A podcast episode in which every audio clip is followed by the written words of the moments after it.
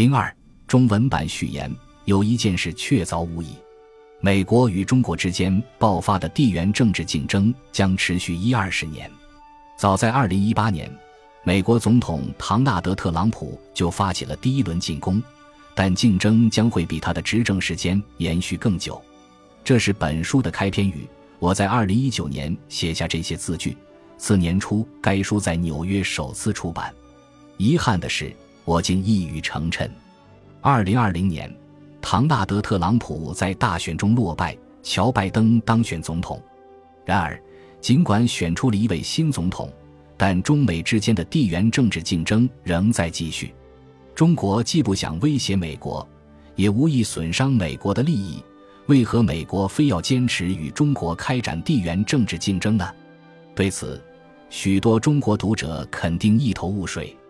本书旨在回答中国读者脑海中关于这一重大地缘政治竞争的所有大问题。事实上，本书的一个关键目标是阐释驱使美国发起这场竞争的深层结构性力量。其中一种结构性力量很容易理解：美国已经习惯了做世界头号强国。实际上，自1894年经济总量首次超越英国以来，美国一直是世界第一大经济强国。美国人认为他们应该永保第一大经济强国的地位。乔·拜登在2021年3月25日举行上任后首场新闻发布会时表示：“在我的任期内，这不会发生。”传达出美国人的这种观念。在此背景下。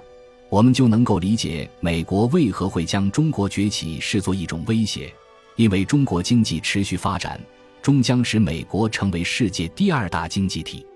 中国并非有意使美国成为世界第二，相反，中国的目标是改善人民福祉，尤其是改革开放以来，中国取得了惊人的成功。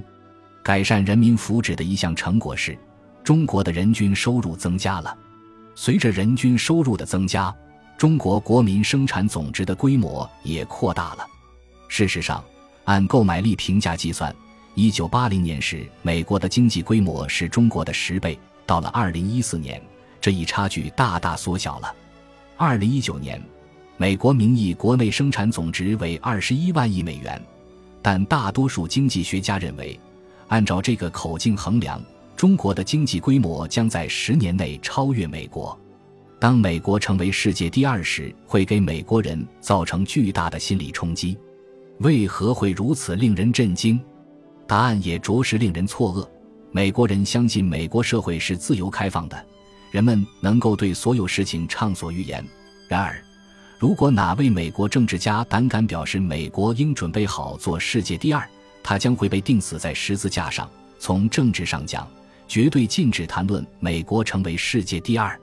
显然，不愿成为第二是美国对中国发起地缘政治竞争的主要原因。然而，美国在与中国展开这场较量时出现了一个很大的失误，他并未事先制定出一个经过深思熟虑且全面的对华长期战略。得知这一点，许多中国人可能会倍感震惊，因为在未制定战略的情况下就发起竞争，可谓疯狂之举。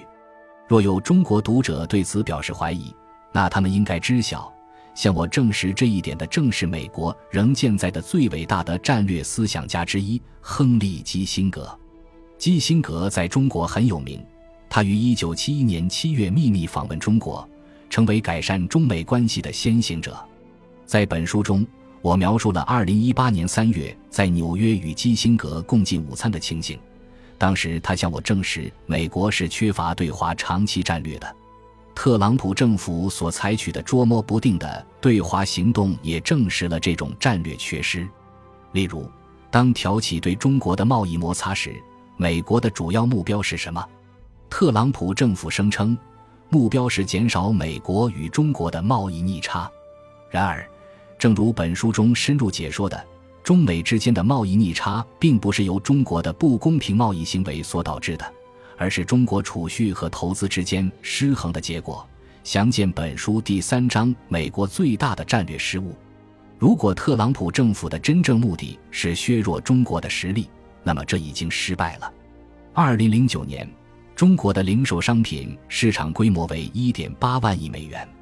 美国为四万亿美元，是中国的两倍多。到了二零一九年，中国的零售商品市场规模为六万亿美元，增长了两倍多。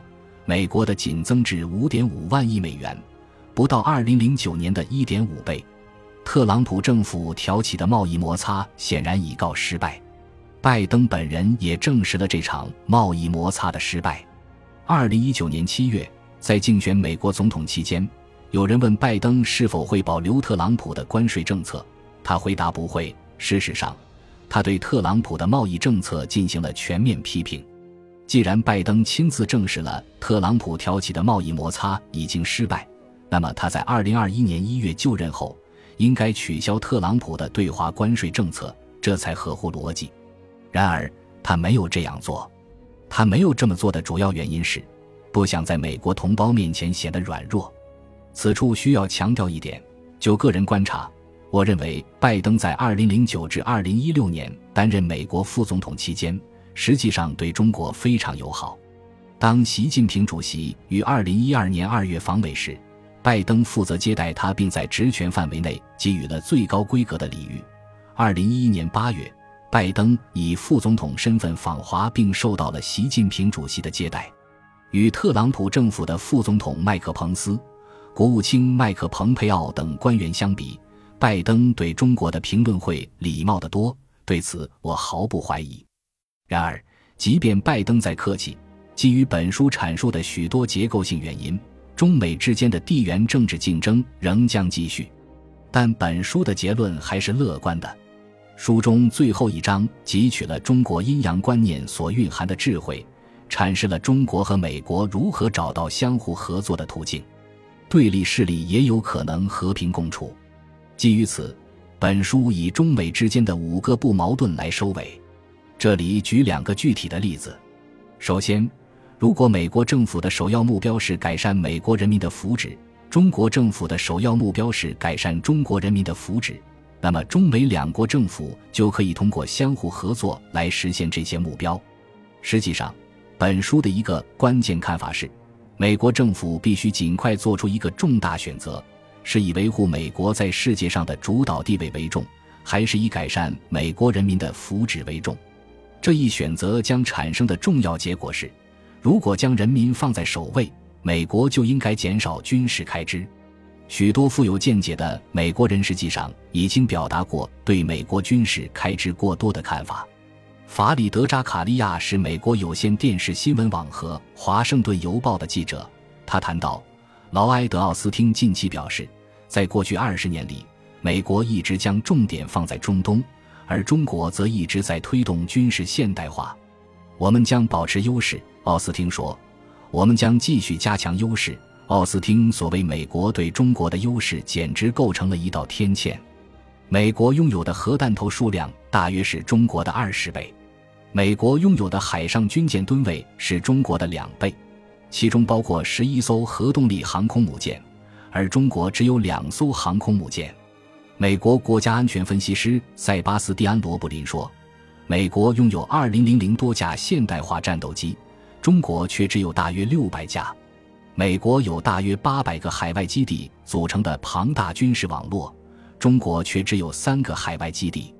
中国的国防预算尚不及美国的十三。法里德扎卡利亚说的绝对正确，这些巨额的军事开支毫无意义，它伤害了美国人民而非使其获益。本书既分析了美国军事开支如此庞大的结构性原因。也阐释了为何这并非明智之举。同样，在全球面临共同挑战的领域，比如新冠肺炎疫情和全球气候变暖，中美之间也存在着不矛盾。本书写于二零二零年初，新冠肺炎疫情爆发前，所以未对此作出讨论。但病毒来袭强化了本书的一个重要观点。中美共同面临的全球性挑战，使两国间的合作变得越发重要。一个简单的人与船的类比，可以解释清楚合作的重要性。在全球化之前的时代，七十八亿人生活在二百多个不同的国家和地区，就好似生活在不同的船上。如果一艘船上出现了新冠肺炎患者，疫情并不会扩散到其他船上。然而，在全球化浪潮之后，世界缩小了，七十八亿人不再住在二百多艘分开的船上，而是住在同一艘船上的二百多个单独的船舱里。新冠肺炎疫情告诉人类，世界上七十八亿人生活在同一艘船上，疫情在数月内就会肆虐地球的各个角落。事实上，当七十八亿人生活在同一艘船上时，我们就不能只关注自己的船舱了。我们必须一起来照看这艘船。确实，在我们共同的船上，如果一个船舱发生了火灾，急于争论火灾是谁引发的，再愚蠢不过了。相反，我们应抛开争论，集中精力先灭火。这一类比清楚地表明，特朗普政府不将重点放在抗击新冠肺炎疫情这一共同挑战上是极不明智的。特朗普政府专注于地缘政治较量。从而一味地指责中国，而非与中国合作抗击疫情，这些做法导致的可悲结果是，超过五十五万美国人死于新冠肺炎。相形之下，中国的新冠肺炎死亡人数是四六百多人。如果美国选择与中国合作，本可以挽救许多人的生命。全球气候变暖是另一个共同面临的挑战。如果全球气候变暖速度加快，全人类都将遭殃。而且没有哪一个国家能够阻止它。全世界所有国家都必须合作，尤其是中国和美国这两个最大的经济体。令人欣慰的是，拜登签署行政令重新加入巴黎协定。二零二一年四月下旬还会召开气候峰会。拜登决定集中精力应对气候变化，世界上许多国家都为之欢呼。如果他能在与中国的地缘政治竞争中按下暂停按钮，选择与中国合作以应对气候变化，那么世界上许多国家会更加为他欢呼。鉴于此，本书试图厘清这一重大竞争的缘起，探索中美两国如何找到出路。我期待中国读者能对书中提出的建议予以支持。马凯说，二零二一年四月五日。